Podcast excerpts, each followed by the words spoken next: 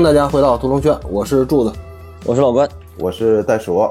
咱们从今儿起啊，然后我们哥仨伺候大家一段这个沉默的羔羊。嗯，咱们仨终于合到一块儿了。没有，不上次刚录完那个读评论那节目吗？那个那是水的，对，没正经讲节目了。这又开始新的一年，我们就开始又重新回到杀人放火。太好了，我太喜欢这个片子了，就是尤其吧，就沉默的羔羊还跟烹饪有关系。所以这个跟我最近一段时间主业是相关的，那是刺身，他那个是肝是煎完了之后配蚕豆吃的，煎一下，对，它是油煎的，嗯。啊，我以为是那个全是刺身，他主要是愿意吃刺身，我觉得。我原来以为这个外国人都不爱吃下水呢，这哥们儿除了什么脾脏、胰脏、肺、肝脏，这全都吃下水啊，西餐的鹅肝嘛，下巴、舌头。啊，对，他还吃对吃下巴，吃舌头，还吃脑花，脑花刺身。对，汉尼拔那那个里边是脑花刺身，他挖出来之后煎了一下。中国传统厨艺嘛。少年汉尼拔是日本厨艺是吧？少年汉尼拔是日本的，嗯，都可以进蓝翔是吧？新东方厨艺，对，好的，嗯，那其实汉尼拔应该是蓝翔的客座教授呗。新东方也行。那个 说回说回这个沉默的羔羊啊，我觉得大家都大概知道沉默的羔羊是怎么回事了，但是我还是要啰嗦一下啊。简介，影片简介，呃，沉默的羔羊是改编自托马斯·哈里斯的同名小说的惊悚电影，由乔纳森·戴米执导，朱迪·福斯特、安东尼·霍普金斯等人主演的。该片讲述的是特工克拉丽丝为了追寻杀人狂野牛比尔的线索，前往一所监狱探访精神病。学专家汉尼拔博士，汉尼拔给克拉丽丝提供了一些线索，最终克拉丽丝找到了野牛比尔，并将其击毙。我操，这个 这个影片简介写的实在是太烂了。好吧，这个不管它啊。《沉默的羔羊》是一九九一年在美国上映的，呃，九二年该片获得了第六十四届奥斯卡最佳影片、最佳男演员、最佳女演员、最佳导演、最佳改编剧本五项大奖。此外，他还获得了那个金球奖最佳影片、法国凯撒最佳外国电影等奖项。其实你现在回头看那一年的奥斯卡竞争还是比较激烈的，也不是说就他一个人这么牛逼啊。好像他是为了夺哪个电影，他也错后了一年再上映。但是当时那一年的竞争对手，同期的还有在影史上现在还比较有名的，就是雷德利·斯科特的《末路狂花》，还有奥利弗·斯通的《JFK》。啊，其实《末路狂花》咱们是不是也找去可以聊？嗯，那都是电影学院拉片的必修课。对，萨马路易斯，他这几个奖其实得的还都挺实至名归的：最佳男演员、最佳女演员、改编剧本、导演和最佳影片。关键他当时我觉得有点太流氓了，就把那把这俩人挤兑的够呛。你想想，他一顿爆菜，把这个《末路狂花》跟 JFK 给挤兑的，《末路狂花》最就拿了一个最佳原创剧本。然后 JFK 拿了一个最佳摄影，完事儿了。但我觉得《末路狂花》更好，《末路狂花》跟《沉默的羔羊》比，它更好。我觉得我要《末路狂花》其实如果最佳导演的话，可能是《末路狂花》更好一点。但演员演员主要是这片全是大特，全是给脸，长时间的给脸，然后对着镜头说，这也是也有可能得最佳导演，也是这个导演在这个片子里的手法可能跟这个片子的气质特别贴。嗯，其实这个电影九一年嘛。九一年上的片子，其实这个电影去年是等于是上映三十周年。其实去年很多播客节目，就我印象里边，我浏览的时候看很多播客节目都介绍过这个电影了。就是我想问一下，就你俩就是多年之后啊，肯定是很早以前看的这电影，多年之后你再看这个电影的感受是啥？其实当年看的时候，我那个两个演员的好，我还没有就明确的感受到。这回看，主要我在看这个两个演员的表演。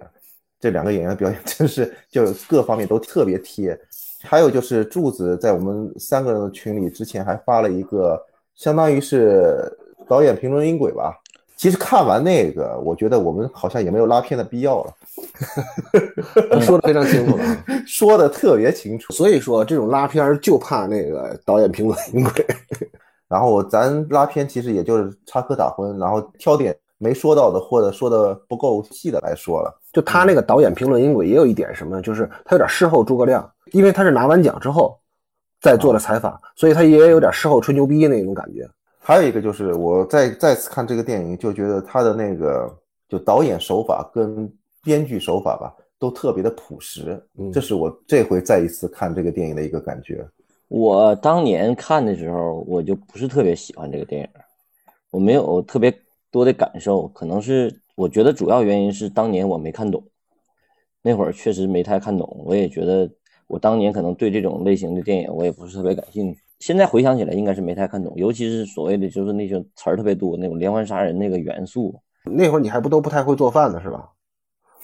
对，那会儿也不会做饭，嗯不太会吃。就会做鸡刨豆腐。来继续然。后这回看完以后，确实觉得，哎呦，确实挺好，确实很好。但是我也还是爱不起来，我也还不会觉得像看《杀人回忆》，我靠，就拍大腿。就是我觉得好电影，在在我看来，第一原则就是我就觉得我自己得拍大腿，要不然特别受感动，要不然拍大腿。这个是我觉得技术上各方面都很好，就是没到拍大腿的感觉，至少是爱不起来的一个电影。我我可能这期里头可能是会跟你俩唱反调的一个，我会鸡蛋里挑一些骨头，但是我觉得也挺有意义的。反正现在想起来，我觉得我当年没看懂，可能比如说里头那些连环杀人的元素啊，这次看就是觉得不惊喜。为什么？就是可能就是没有意外的感觉了，就是因为这些年看了太多这种电影了，包括这种犯罪心理这种东西，就太熟悉了。我觉得他每每一点我都知道他下一步该干什么了，没有惊喜了。我不能说这个电影不是好电影，肯定是好电影。所以说总体来讲，我就一句话，我就觉得我可能跟这个电影没有什么缘分。他的好的点都是在我的个人感受里头没有击中我那些点，只是这次为了拉片以后，我再看他的技术和手法，确实让我觉得有一些点处理的，我学到了很多东西。我再补充一下，也在说那个导演的事儿，就是这个导演，我觉得他这个片子他是赶上了。对我也有这种感觉。呃，其实他跟那个陈导有点像，当然了，他跟陈导有点不太像的是，陈导就一个，就那么一个特别出彩的。这个乔纳森·戴米后边还有一个《费城故事》，紧接着很快就是我为什么说他赶上，是因为这个不是他的一年级作品，当然也不是一年级作品，他拍了好多了，对吧？对嗯，基本功很扎实，但他的审美趣味呢，并没有那么高级。嗯然后，那还有一些就是他没克制住的一些小调皮的点，其实是不太合适的。但这可能是在剪辑台上，也可能是他收住了，或者他的监制、他的制片人收住了他那一点，所以在这个片子里显得没有那么突兀。但我只能说他的技术是很扎实的，但是他才华并没有那么让人惊艳那种感觉，只是他赶上了这个题材，赶上了这波演员，赶上了所有的一切吧。嗯，对，就是真是赶上了，所有的都赶上最好的时候。嗯，其实我也觉得，就是他也确实是，呃，怎么说呢，就是手气好，这一把牌摸上来就全都中了。对，原来不是有之前有另外一导演吗？然后那导演没拍，然后轮到他了嘛。对啊，而且他这个他就是确实是运气非常好，两个四个二剩下的都是顺子。就我现在最大的感受就是，哦我发现以前的电影里边是不用考虑肤色的，尤其是我刚看完那个《永恒族》，我发现就是这个电影里边除了那个黑人的 Bernie 的看护之外，就一水儿的小白孩儿。你要搁现在，克劳福德那个角色很有可能就是一个黑人来演。连环杀手也不可能找一个有色人种来演，肯定还是白人。但是你像后边的他出现的比较重要的角色，比如验尸官啊，比如说那俩昆虫博士什么的，那昆虫博士就有可能找个亚裔、东亚人，或者说是找一个印度人来演。就你感觉以前美国电影是特别坦荡，就种族歧视也特别光明磊落的，不像现在似的。就不管你拍啥戏，碰一把那个五族共和的牌。再有一个就是我去年我看了这本小说了。以前我看过这个小说，看的不特别细致。我这回又买了一本，然后读完原著小说之后，虽然我觉得我算是读侦探小说还算多的吧，嗯，但是我也嗯觉得我以前这个像托马斯·哈里斯老师这个遗珠啊，他的作品确实很遗憾没有细读。虽然他的作品不多吧，但是能看得出来他是一个写作很累的人，因为他得七到八年才能写一个小说出来。你就可以看得出来，他小说写的特别的扎实，针脚就特别的密，就这种事无巨细的写法啊，又很平和，就不炫耀自己多知多懂那种，就特别难得。所以我看完这个电影，包括看完这小说之后，我觉得这这本小说是实在是太难得了。呃，尤其是对比起来以前我们讲的一些小说改编电影的，我发现这本小说尤其好改编，甚至他把武打套招都给你写出来了，他写的特别细致。虽然原著小说改成电影之后，他去掉了那个，比如说像克劳福德的感情线啊什么的，但是原著当中的所有精华几乎都保留下来了。可能这个剧本改编奖拿的有点太容易了，就跟你从这儿出发要去上海，然后就一一定位，对吧？你导航就一条路，啊，这哥们儿好像就是选择了红绿灯最少的、最不绕路的一条道。但他说起来这事儿容易啊，就但你真正要能做好，你从一个几十万字的小说里边找齐所有的龙珠也是不太容易的，就一个没漏，而且一个没拿错，呃，也不是件特别简单的事儿。我觉得这个东西它还是删减的好，原著小说还是臃肿的很，他在里边挑选还是他的一个能力吧。对我一开始读这本小说的时候，我没了解托马斯哈里斯的背景，我以为他原来是一个联邦探员，就他能把那个匡迪科里边的事儿写的特别细致，就搁哪喝水，然后从哪拿杯子，那里边有什么牌子的那个汽水饮料，他都写的特别清楚。我后来才知道啊，他是一个调查记者出身，而且他亲自去匡迪科采访，这个咱们后边会还会接着说。就说回来这电影，呃，你们这次看完这个电影之后，印象最深的一场戏是什么戏啊？因为这个戏有很多著名的桥段，无论是现在咱们在这个混剪当中啊，还是说各种加片的回忆当中，都会经常出现的桥段。比如说克拉丽丝和这个汉尼拔的几次见面什么。就你现在回忆起来，你看完这次之后，你印象最深的是哪个段落？还是监狱里那几次出场吧，特别是第一次霍普金斯出场那个，就一身连体衣，特别精神，站得倍儿直。因为在我印象中，一直他一直是个老人的形象，就包括我看佐罗面具开始，他就一直是个老人，对吧？然后包括后西部世界，然后这里边他虽然也是个中老年人，但是他那一身精精气神儿是我比较印象深的。应该每天早上都在公园里锻炼那种。他那个对自己那个形象的塑造，我觉得非常好。还有一个就是我忘了啊，我功课做的不够仔细。因为我记得八面煞星，嗯，阿普西诺，他最后一个画面是不跟这个电影的画面最后一个画面有点类似啊？就是一个人远去。我记得不太清楚了，那我也忘，我也忘了。你每次提的这个影片都是我没出生时候的影片，上一次看也都是几十年前的事儿。八面杀星我很喜欢那个阿普西诺那个，他那个痞劲儿啊什么的，我我挺喜欢那个那那个片子的。好像就冥冥之中老出现这个画面，就是一堆人在一条就好比古巴，他那个应该是巴拿马吧，反正就是中美美洲。中北美洲，然后我一堆人往前走，然后主角一一个背身，然后在茫茫人海中往远处走去，那个画面一直出现在我的脑海中。我想这个画面是哪来的？是八面煞星来的，还是这个电影来的？反正我有点有点记不清了。我跟袋鼠惊人的重合，也是这两场戏，还有那个最后那神杀看守那那几场戏，反正就这几场戏。我脑子里如果要是我没看这个电影之前，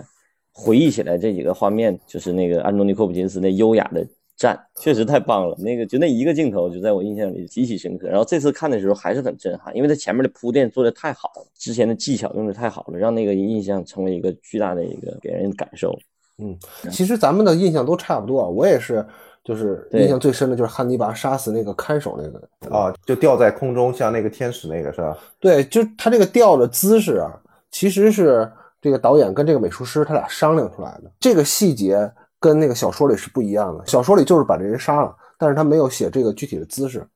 嗯，导演和美术师是根据那个弗朗西斯培根的画里边，他们找到的这个灵感，对吧？弗朗西斯培根画了好多那个，他是怪诞暴力美学，应该是肉联厂派画家吧，是吧？再加上他那个灯光和那摄影的配合，就这一幕非常非常经典的画面。但我看完了之后特别熟悉，你知道吗？是因为我这中间我看过《维京传奇》。《维京传奇》里就有这一幕，其实，所以说为什么我说我这次在第二次看这个电影的时候就没有惊喜，我带着很多期待在看的，恰恰说明这个故事、这个电影的经典，就是这个九一年出来这个片子以后，很多人都在模仿这个戏或者致敬这个戏。这个不是《维京传奇》抄他的，因为就是《维京传奇》里边他那种刑法、那种酷刑啊，是人家的一个非物质文化遗产，叫血鹰，对吧？血鹰就是他说这是一种那个北欧中世纪的一种刑法。呃，咱们要不要讲一下这血腥？这太血字呼啦的，这也是我百度摆来的啊。一般由施行者亲自动手，将受刑者的后背在胸腔附近沿脊柱两侧给他开两口子，然后把肋骨折断，然后用双手将受刑者的肺叶从胸腔中拽出来。当肺叶离开胸腔之后，由于压力足够的空间，它会迅速收缩，呃，使受刑者无法呼吸而窒息而死。就一下子打开之后。就破坏他那个压力环境了，就窒息了。从后背伸出两个肺叶，看上去像收缩的翅膀，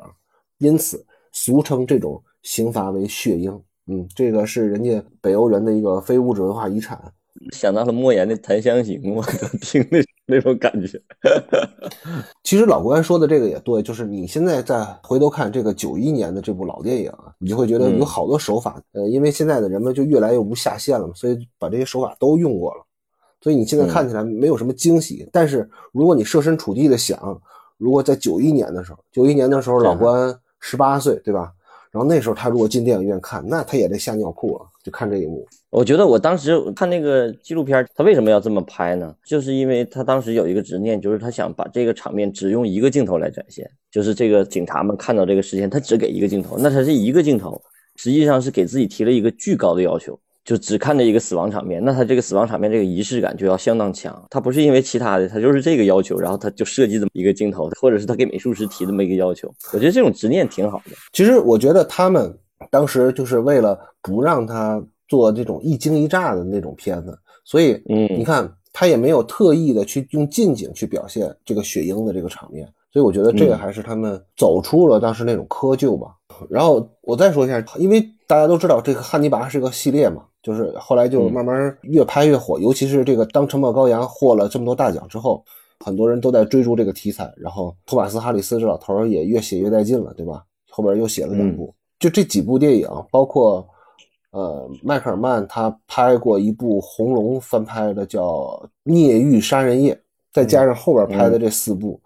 包括后边还有几个衍生剧啊什么的。就是你们最喜欢哪一部？我觉得我喜欢第二部雷德利·斯科特那个。啊，汉尼拔是吧？对，汉尼拔，汉尼拔的故事特别精彩，我觉得他拍的也好，而且他那个结构，我喜欢那个结构。斯科特拍的主要是高级，比那个谁乔纳森·乔纳森·戴米对拍的高级。跟戴米是他是中规中矩。如果要是三部排名的话，这部我应该排第三名。就是我看那两部很有感觉，我看这部的时候感觉不是很强烈。嗯，我跟大家完整的介绍一下，就我理解的这个汉尼拔宇宙啊。嗯，因为它这个宇宙还包括了一些次宇宙的故事什么的。首先，咱们说说这汉尼拔的故事，它是有一个相对完整的自己的一个小说故事线索的。第一本小说是一九八一年的《红龙》，然后是一九八八年的《沉默的羔羊》，后边是一九九九年的《汉尼拔》和二零零六年的《少年汉尼拔》，但也有人翻译这版叫《汉尼拔的崛起》，这个是他的小说线索啊。然后就是他的影视作品当中的故事序列。首先是一九八六年，根据《红龙》改编了迈克尔曼执导的《孽狱杀人夜》，这是他第一版故事，但是拍砸了啊，口碑也不好，嗯，呃，票房也不好，这个就把这事儿给干砸了。然后就是一九九一年了，一九九一年同名小说改编的《沉默的羔羊》，然后后边是二零零一年，就十年之后，根据同名小说改编的由雷德利·斯科特执导的《汉尼拔》，然后是二零零二年重新制作的上映的这个。红龙就叫红龙了，然后是二零零七年的电影《少年汉尼拔》。总的来说，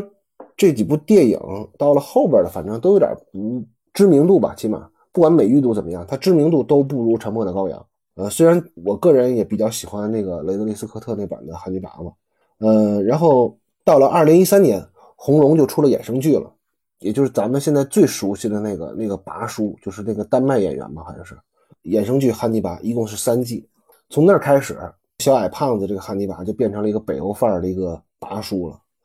然后最后一块拼图呢，应该就是去年出的，根据《沉默羔羊》改编的衍生剧《克拉丽丝》。跟克拉丽丝，反正我自己看是没看进去。我这么喜欢这个他这个戏，我我都没太看进去。呃，我自己认为吧，至少还有一部美剧和这个《沉默的羔羊》是有血亲的啊，就是大卫芬奇制作的这个《心理神探》，也有人叫《心灵猎人》啊，《心灵猎人》的。编剧栏里边有两个人名，一个叫约翰·道格拉斯，一个叫马克·欧夏克。这个约翰·道格拉斯就是前 FBI 行为科学调查部的支援科的科长、科级干部。然后，反正这哥俩合写了一部书，叫《心理神探：美国联邦调查局系列罪案破案揭秘》。这本书当时出的时候，封腰上就有乔纳森·戴米的推荐语。就乔纳森·戴米在那个封腰上就说：“没有人比约翰·道格拉斯更懂连环杀手了。”你看看这个是多么熟悉的句式，没有人比我更懂 COVID-19，典型的懂王的句式啊！我这反应一阵，什么 COVID？对他必须说懂王才能知道。其实那个乔纳森·戴米在做片子的时候，他是拿约翰·道格拉斯当做这个克劳福德的蓝本的，因为当时这种访问。呃连环杀手，然后留作资料或者针对某个案件做侦破的时候，他在做顾问工作，这个就是当时约翰道格拉斯的工作。我去把那本书拿过来去啊。其实这个约翰道格拉斯他的这本书后来对这个呃犯罪心理和汉尼拔那个我说那个美剧汉尼拔都有影响，然后那个里边的故事都对这本书里边内容有所借鉴啊。然后这个电影它其实还有个表亲，就叫《心理神探》。那么这本书有一个血亲，就是罗伯特·雷斯勒写的这本《FBI 心理分析术》。我在 FBI 的二十年，你哎，你有点像直播间的意思了啊，柱子啊啊，卖书的是吧？挂链接吧，赶紧 挂小红车还是什么小什么车？小黄车，小黄车，点击下方小黄车啊。为为什么说这本书呢？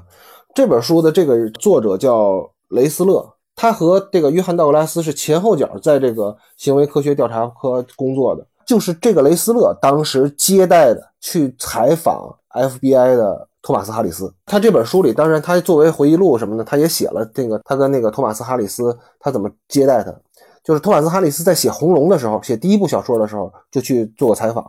然后在写《沉默的羔羊》之前，他又去做采访，还是这个雷斯勒接待了他。你看他这样写的什么呢？FBI 心理分析第一人，《沉默的羔羊》创作原型提供者。我觉得最搞笑的是这两本书啊，这哥俩都在 FBI 的同一个部门里工作过，但是我在网上就是他起码在中文的搜索引擎里怎么也查不到这俩人有什么共同关系。我觉得这两本书，如果大家对那个连环杀手什么有兴趣，可以去看一下，因为这本书那尤其这个读心神探就完全是心灵猎人的那个蓝本。说完了这个最喜欢哪一部，袋鼠你还没说呢。要说整体来说，我还是喜欢这个沉默的羔羊。对。为什么那个雷德利·斯科特里边那个女女演员我没有那个朱迪·福斯特那么那么喜欢？朱莉·摩尔，嗯，朱莉·摩尔长得太老了。雷德利·斯科特的审美啊，他那个长相有点像那个《普罗米修斯》里边那个外星人。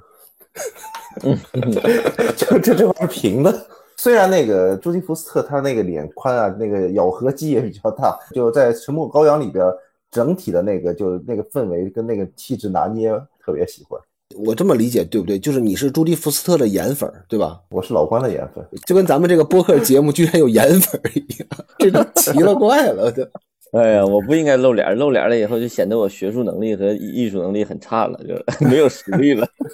干嘛还显得呀？我是觉得朱迪福斯特这个角色有点显老了，他这个确实有点显得年龄有点大。幸好朱迪福斯特人长得很小。对，个儿也很矮，嗯，但是他长得这个这张脸还是显得有点成熟。其实他要再年龄年轻一点，我脑子里想的，如果要他是在十年以前拍的话，他会找那个就演那个水果硬糖那个现在变男孩那个哦，但他不行，他太中性了。嗯，其实你说到这儿，那个刚才刚才有个哥们问，他说朱莉福斯特在出租车司机里边是不是贼惊艳，比杀手不太冷里边的娜塔莉波曼要强太多了？这怎么比？那没法比，我还是觉得那个杀手不太冷的娜塔莉波曼好一点。其实我很喜欢朱利福斯的这个长相，但是我只是觉得这个稍微略微有点太硬气了，就是没有那么弱。其实这个角色我是觉得应该更弱一点，还可以。刚出来的时候还可以，但是就呃，我是觉得朱利福斯特这个人，就是咱们先不说他的演技怎么样，就是我是觉得这个 呃，朱利福斯特他从一个童星出身到最后，他现在已经也是自己做导演了嘛，也导了好多戏了，大导演，他是个非常成功的导演。我倒是觉得。他自己能够抓机会的能力特别强，咱们很少见有中国的女演员有能自己抓机会的能力。其实她在演这个《沉默的羔羊》之前，已经拿了奥斯卡最佳女演员了，她已经拿影后了。而且这个本子之前没在她手里，她也是通过朋友介绍拿到的这个本子，然后她在极力促成的这件事。我印象里边好像乔纳森·戴米都是在她之后才介入的这个，所以说我觉得怎么说呢，就能自己创造机会来讲，就朱莉·福斯特应该是一个非常少见的那种人。你就想想，如果说。多年以后，关晓彤会不会在拿了金鸡影后之后抓剧本去演一个这样的角色，然后再拿一个影后？朱迪福斯特，你说他后来跟导演的时候，包括他那天那个采访，他也在说，他说其实我最开始看到这个戏的时候，我觉得那个谁，乔纳斯·戴米不会拍戏，对，肯定在现场的时候，因为他是脑子里导演思维，他在现场的时候也会觉得他这么胡拍瞎拍，等到他剪的时候，他才看明白，哦，原来导演要这个。因为乔纳森·奈米之前都拍轻喜剧了嘛，就有点像冯小刚似的。嗯，他要拍这种严肃题材，肯定朱莉·福斯特肯定信不过他。你想朱莉·福斯特之前都是跟大导演合作的嘛，他碰见这种二流导演，他也肯定有点信不过。嗯好吧，咱们接下来就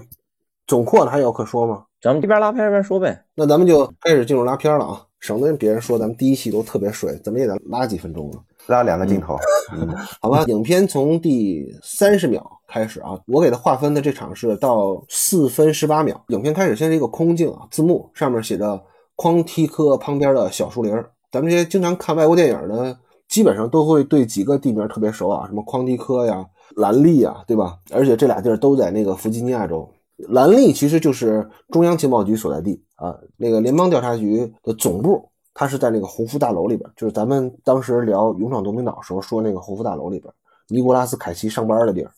然后匡迪科呢，其实是美国联邦调查局的国家学院，有点像咱们这儿的木西地那个学校叫啥？能说吗？不能说哈。反正这个匡迪科周围就全都是大树林子啊，占地老么多亩，也不知道他们一天到晚在里边鼓捣啥。开场就是一段朱迪福斯特的一个个人表演啊，就是在大树林子里边一顿哇哇跑。然后摄影机就前后左右的就哇哇拍，然后这时候突然就冒出来个人说：“停，别跑了！”摄影师已经崴脚了。克拉丽丝，咱们头有事找你要谈一下。然后就是克拉丽丝进入匡迪科 FBI 这个总部里边，一顿就是哇哇走，要进了这个克劳福德的办公室，就大概是这么一段戏啊。咱们的听友大概都是看了很多电影的影迷了，而且他们好多人观影量比咱们都多啊。我觉得大家啥样的开场基本上都会见过。我就想问问你俩，就是对这种克拉丽丝一开场就是哇哇一顿跟傻狍子似的，一顿哇哇跑，就这种作用是啥？在塑造人物方面，他有什么想法？我为什么这么问呢？因为这段跟原著小说是不一样的。原著小说开场啊，是克拉丽丝在射击场乒乓一顿射击，嗯，然后头发上还有什么草啊什么的。小说那个情景我是能理解的，为什么呢？他是一个实习探员，对吧？他有一个射击的训练，首先是符合他身份的。同时呢，他在这个戏里边，尤其这个小说里边，反复提到让克拉丽丝练枪，也就是他最后能成功的在黑暗中把水牛比尔给打死。嗯，就是他对后边的剧情也是有承接作用的。同时呢，又能体现出来一个女探员的一个刚毅劲儿。所以我觉得小说里写的这个射击场这个场景我是理解的。但是这顿娃娃跑，就是你们俩有有有有什么感觉没有？我是特别喜欢他开场那几分钟吧，因为我一直觉得。虽然那个导演啊，那个乔纳森·戴米，我觉得他就是扎实，就扎实在这个地方，就是他是一个概念先行，并且能把它完成的挺好的这么一个导演。首先，他一开始那些音乐，然后跟那整个片子的气氛，就一下子把观众带入了一个有点悬疑、有点神秘这么一个氛围。嗯，这一块就是特别好。而且我说它概念先行是概念先行在哪里呢？从一个荒芜到由一个有规则的一个地方，嗯，所以它一开始是很少的人烟的踪迹。你一开始看的时候以为是在野地儿，但是你跑着跑着，它爬上来是有一些一点点的人的痕迹，然后再出现那个人工的痕迹是那个网翻那个网兜的时候，然后再接着是他学校的教员介入，他原来是在一个训练场，然后再从他进入大楼。进入办公室，进入到他相当于从一个没有秩序的地方来到一个有秩序的地方，这是一个导演的一个概念先行，而且我觉得他完成的很好，这是第一点。嗯，我是觉得这段戏我是不是特别满意？其实现在的比较，咱们没有说优劣啊，只是说靶场它是怎么塑造人物的，这种越野跑的场地是怎么塑造人物的。就它有什么区别？这个气氛首先是做出来了。整个这个《神魔羔羊》这个这个拉片，我是主要是鸡蛋里挑骨头。首先人做的非常好，确实是。但是为什么要鸡蛋里挑骨头呢？我是觉得刚才戴尔说的这个处理，他把他的优点都说了，确实非常好。从这个气氛，包括这个氛围，都做得很好。而且第一个镜头出来的时候，就感觉是这个阴森的，完了音乐加上这种气氛，选了一个阴天的一个丛林。我只是觉得有一点儿没有完成，就是一个。结构上的一个问题，我是觉得这个片子的主要的问题，主要的瑕疵吧，就是结构上的瑕疵。停一下，停一下，停一下，你确定你要这么说吗？一个奥斯卡拿了五项大奖的电影，你是要说它有瑕疵是吗？对对对，我不是说鸡蛋里挑骨头吗？我说一再强调，我这一次要鸡蛋里挑骨头嘛，就这是第一个根骨头，就是我是觉得就是结构有瑕疵嘛。之前咱们屠龙轩做过好多片子，而且每一个片子都基本上，尤其是好莱坞的片子。都会做一个这种类似的序幕或者小蝎子这么一场戏，这场戏就是都很完整的去把整个故事的那个基调，整个故事做一个比喻，这些都做出来。但这个戏的基调是这场戏是出来了，但是我一直觉得这场戏不完整。就是如果要是说他整个把这个小蝎子直接做的很完整处理来讲，不单纯的介绍人物，而是把整个这个戏的气氛做足了以后，然后做一个完整的比喻就更好了。比如说，我是觉得如果要是开场的时候他是一直背身跟着这个人。跑，然后等他那个 FBI 那同事出来的时候，再切到他的正脸，然后要露出 FBI 那个帽子，那都好一点。就你的意思是说他没绷住是吧？对他有点没绷住，就是在很早的时候就告诉观众这是一个什么样的一个人了，悬念感就是不是特别足，而且我觉得主要是觉得不完整，他的气质是可以的，嗯是没问题，而且他这个拍摄方法，我觉得也是比较相对比较常规。有点配不上整个这片子这么高的格调和标准。嗯，其实我觉得这段外景啊，就是首先来说，这段戏的美术和摄影让那个截图派的影人是哑口无言的，就是实在是挑不出来一帧好看的画面。呃，因为他用了大量的这个斯坦尼康的跟拍，加上咱们也看到有摇臂的跟拍，就是那种跟随。这种手法，我觉得其实就是故意的。嗯，说白了吧，就是他故意的在给观众制造这个悬疑感。尤其你想，一个小姑娘在深山老林里哇哇跑，对吧？大家都在想，她后边到底是个流氓还是个只老虎？观众肯定看电影的时候，最开始是有这种迷惑的。但是呢，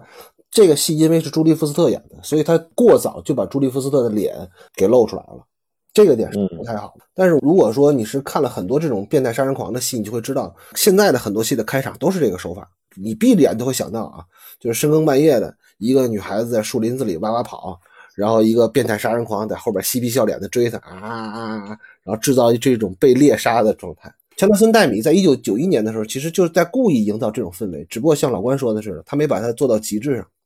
这种手法我印象最深的就是在后来的电视剧《谋杀》里边被用到极致了。如果大家有时间可以看一下那个《谋杀》，啊尤其是美版的《谋杀》，不是那个丹麦版的《谋杀》。美版的《谋杀》就是女主角开场就有一段特别诡异的跑步。它是和女性受害者在树林里头被追踪是交叉剪辑的，就形成了一个特别大的一个视角的冲突，而且尤其，嗯，他在这段跑步的最后的结尾还给观众留了一个小花招。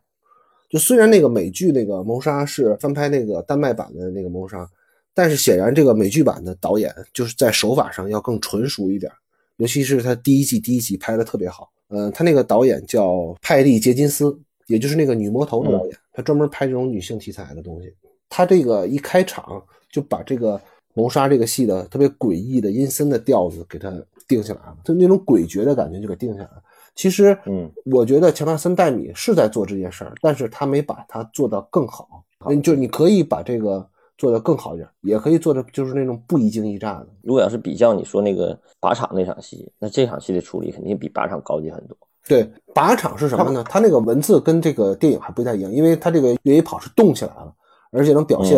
这个人物的坎坷的命运，一步一个坎儿，一步一个沟，是不是？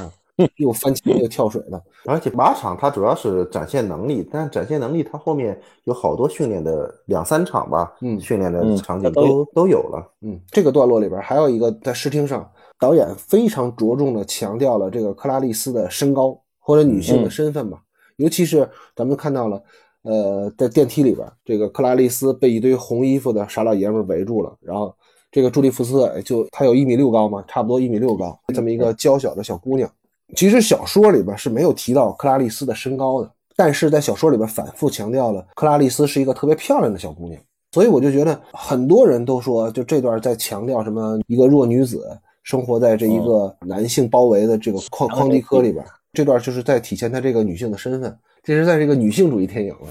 女性主义，你啥事儿加上主义就也不一定了。不，我觉得咱们也都闹不清楚这个特别高深的词儿，咱们就别再说什么女性主义、什么女权什么的了。你就说你从这个他着重反映的这点来说，你感受到了什么就完了。这个导演在他的那个评论音柜里也说了嘛，这估计就是根据最后选定了朱迪·福斯特来演这个戏，他造成一个反差嘛。它就是柔跟刚、小跟大的这么一个反差在里边，然后形成一个反差。所以我一直在说，导演是个概念先行的人，然后他能把这些概念先行很刻板的拍出来，但也很准确。就如果说这个戏是西格尼·韦弗演，这个段落就不成立，对吧？西格尼·韦弗本来就就又高又壮的，为了把这个朱莉·福斯的这个小巧给他压住了，包括他的用镜头处理，你看从他进来以后，包括这枪械室，他们训练枪械室这个没有一个比他矮的。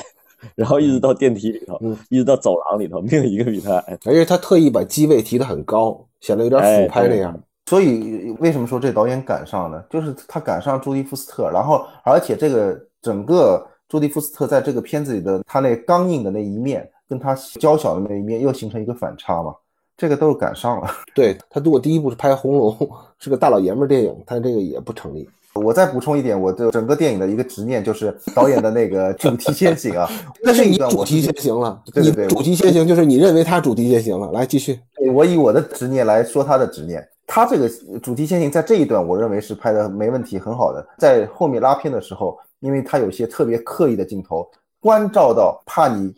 看不明白，然后刻意给镜头的那些，我就觉得这个导演手法略显低级或者矮板。这个我们后面拉片的时候还会不停的提及到的。反正我看这个电影，我主要就说这些。他这个片子的视听上确实不是说那种特别才华横溢的，你能看得出来，他是好多是经过严格设计的，但不是说是那种挥发出来的。嗯，挥洒没有挥洒，好吧，到了下一场戏啊，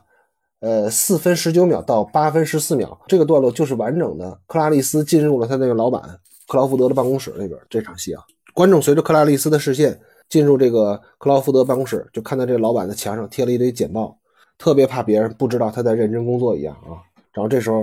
克劳福德就进来了，然后简单的跟克拉丽丝寒暄两句，然后就说要派他去州立巴尔的摩精神病犯罪医院去问询一位鼎鼎大名的犯人，A.K.A. 啃脸狂魔汉尼拔·莱克特。去派他去干这个工作有两个原因，第一个原因呢，就是说他们调查采访这些连环杀手是行为科学部的一个日常工作，调查完了之后嗯再做研究，分析他们的这种变态行为啊，梳理出来，然后再指导或帮助地方的那个警方去破案。就这个部分，你可以参考这个《心灵猎人》那个美剧啊。第二个原因呢，是因为部里现在的人手都在忙抓野牛比尔这个杀人包皮案，所以他们现在只能派这个一个菜鸟学员去执行这种常规任务了。当然了，就是派谁去，肯定克劳福德他也是琢磨过的。首先是克拉丽丝表现不错，对吧？成绩非常好，而且是学习完成之后，他想留在这个行为科学部。其次呢，克拉丽丝是个姑娘，后边咱们也听到了，就是呃，切尔顿医生说，汉尼拔已经有八年没见过女人了，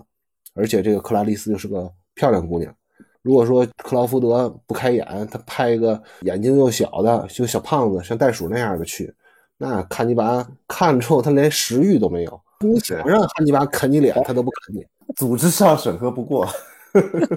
但是在最后呢，克劳福德也嘱咐克拉丽丝了，说这个汉尼拔是个大魔王，对吧？你见了他，你要小心一点。这场戏的作用就非常简单啊，其实这个场戏就是整个故事的一个开场，介绍两件事。第一件事就是说，他们现在在破野牛比尔呃杀人包皮案，借助的外剥皮案吧，你别嗯 剥皮，剥剥皮啊，扒皮抽筋。呃，他们首先要侦破的是野牛比尔杀人剥皮案，然后要借助的外力呢，就是这个汉尼拔老师。第二呢，就是两个人物的出场，第一个人物就是克劳福德，然后呢是在言谈话语之间，让汉尼拔这个电影的真正的男主角给他的出场做一个渲染啊，就是告诉观众和克拉丽丝，食人魔汉尼拔并非浪得虚名啊，而且这里边留了半句话，下一场让那个希尔顿来继续说。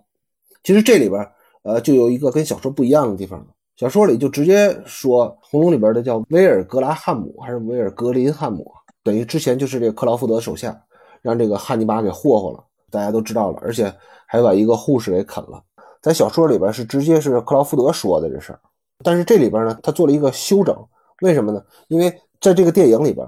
编剧和导演去掉了很多克劳福德的戏份，因为在原著小说里边，克劳福德的戏份要远远多于汉尼拔。情感线哈，还有情人的感觉啊，好几层那种。对就是他那个情感就更丰富一点。但是在这个电影里边，因为你就九十分钟嘛，只能塑造一个男主角的情况下，就把克劳福德好多戏份都给剥离了，而且呢，就把这个人物塑造的相对来说符号化了一点，就单一化了一点，所以把那些都给去掉了。但是我在这里边有一个我自己觉得啊，有一个小小的不合理的地儿，就是你想想啊，他是一个 FBI 行为科学部的头科长，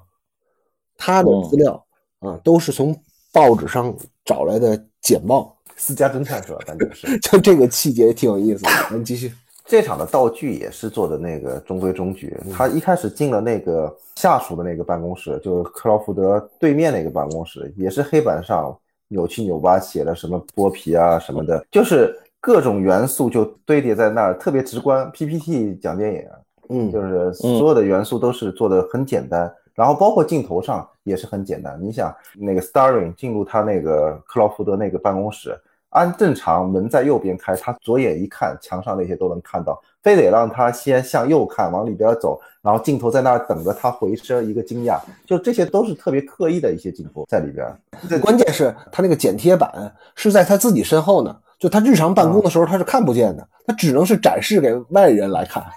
这个是最搞笑的，你知道吗？然后 Starring 在那看了半天，然后景深处克劳福德出现，就所有的镜头都非常的极简，嗯，就是设计感稍弱吧，就嗯感觉不会拍了，那就正常拍吧。对那就那对，他不是每一场戏都很精致的这个电影，对嗯，只有到那个汉尼拔出来以后，那才稍微精致一点。对我有细节啊，我就觉得吐槽一下，特特有意思。你看一下这个行为科学部，它在哪儿？行为科学部是在地下室里边儿，因为这克劳福德办公室没有窗户，而且在这个小说里边就写的特别明确，他说这行为调查科学部是在一个半地下室里边，大家可以感受一下那个时代的印记啊。不是那个心理神探里头不是讲的那个这段戏，单独还写了一段好几集呢。这个不是，我就在说嘛，我我觉得时代感在于哪儿呢？你就想那个零五年的时候出的美剧《犯罪心理》，你再看看那个时候的这个他们叫什么研究犯罪心理小组的这个办公条件，出门就坐私人飞机了，对吧？然后在八十年代的时候，克劳福德他们出门还得偷偷的坐那个小飞机，这挺有意思的。刚才袋鼠说那个就是这个镜头这个处理方式，就是看起来很常规，但是我是觉得他当时是在那个年代，我觉得这个处理是比较高级的处理。你知道为什么吗？就是如果要戏里头写出他亲眼看到那个尸体的话，嗯那肯定是很震撼的。但这个戏里头是要给这个主人公一个刺激，一个强刺激。那他怎么做？他所以说他用了一个跟拍，跟从后背一直跟，从那个行为科学组那个特写摇下来以后，就开始一直在跟拍，一直到进到他的办公室背身入画，然后他就一回头，从中景咔推过去，就是这种很七八十年代那种那种拍摄方法，直接推过去。然后一张震惊的脸，然后在音乐起，嘎就给音乐，然后再切过来，照片墙是一个全的，然后再切回近景特写，然后近景的时候从那个朱迪福斯特近景啪推到特写，然后再切回墙的时候是一个大特写摇。我觉得这个戏应该就是从美术阶段，就是这个特效化妆应该占一半儿。嗯，就这个戏的特效化妆，确实是我估计是在那个年代已经非常牛逼，就是让人感觉特别震撼的一个特效。现在看来，其实并不觉得有多么好，但是只不过就是我们的观影经验太多了。但是在那个年代，你想一想，那个时候能画成这样，而且那么真实，而且在镜头上直接展现给观众，其实不太容易的。所以他特别强化了这个东西。他最开始我觉得可惜点是有点只用照片直接展现。那你的意思就是克劳福德应该第一次不在办公室里接见克拉丽丝，应该在那个法医室，是吧？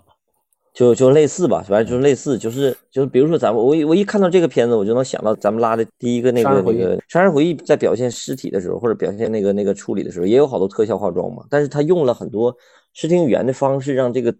情感刺激更强烈。比如说他拿一个一块肉煎肉的画面，嚓切过去以后，直接就接过那种画面。嗯你那种画面的那种那种蒙太奇剪接，要比你这种处理单纯的一张照片，然后直接对切，要感觉就是更强烈、更震撼。但是我我始终咱们觉得可能是事后诸葛亮，咱们这会儿再说这个戏这么处理的话，是觉得呃有点常规，或者是没有那么精彩。但是在九一年的时候，你就想象在尤其是大屏幕上看到对九一年的观众在看的时候，会觉得非常震撼。嗯对，因为这个戏你你现在在 iPad 上看，或者你在一个十三寸电脑上看，你不觉得？但是你如果把它那个剪报它的那个照片想象成一个十米大的一个东西，对，这就老震撼了。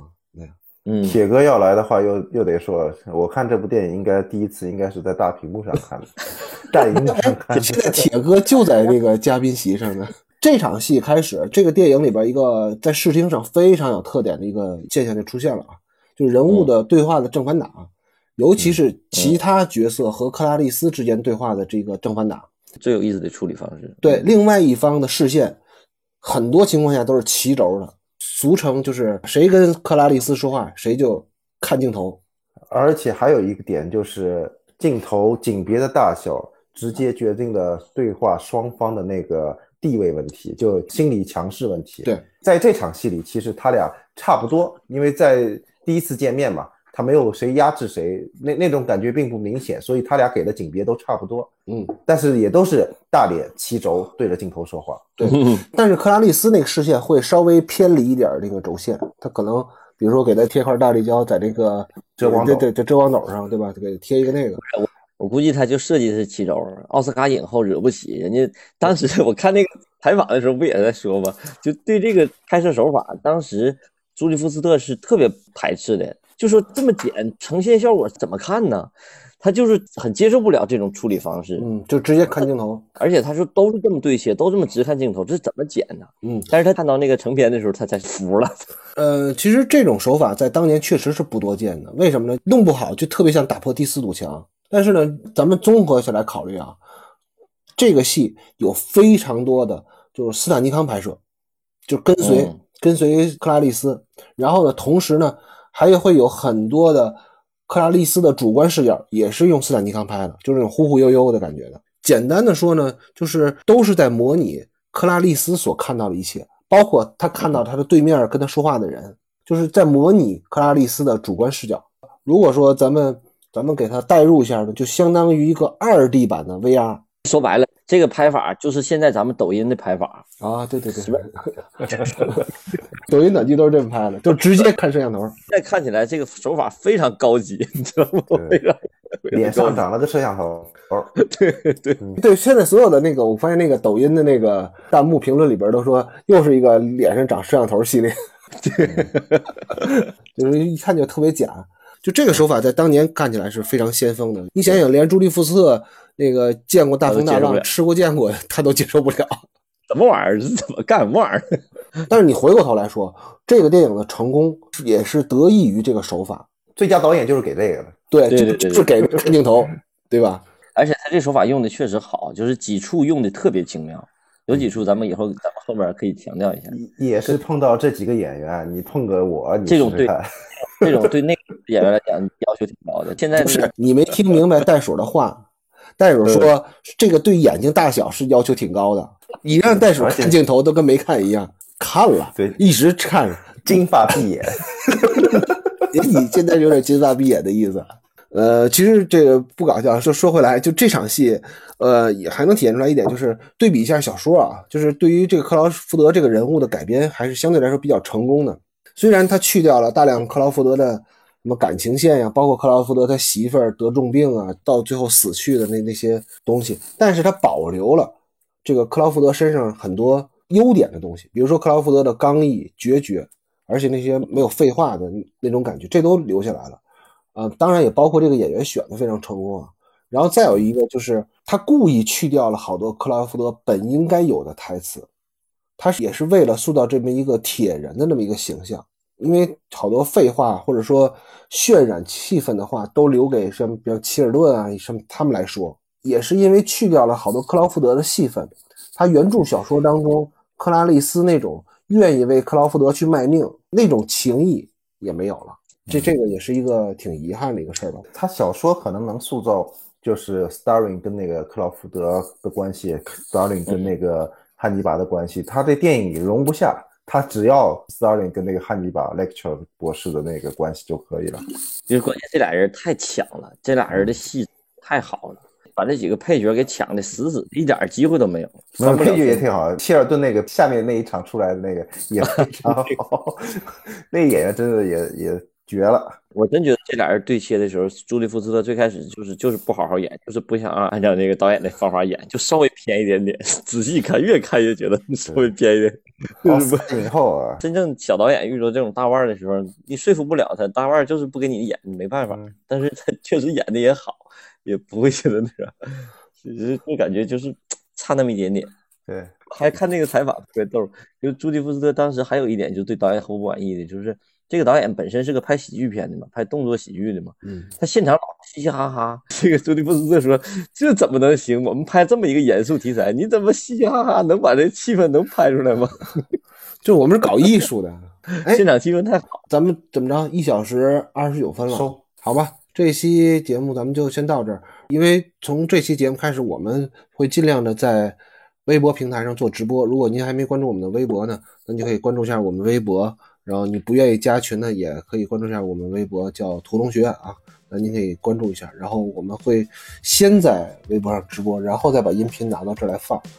嗯，同时嗯没啥事儿了，感谢收听，就这样了。下次再见。好，拜拜。拜拜。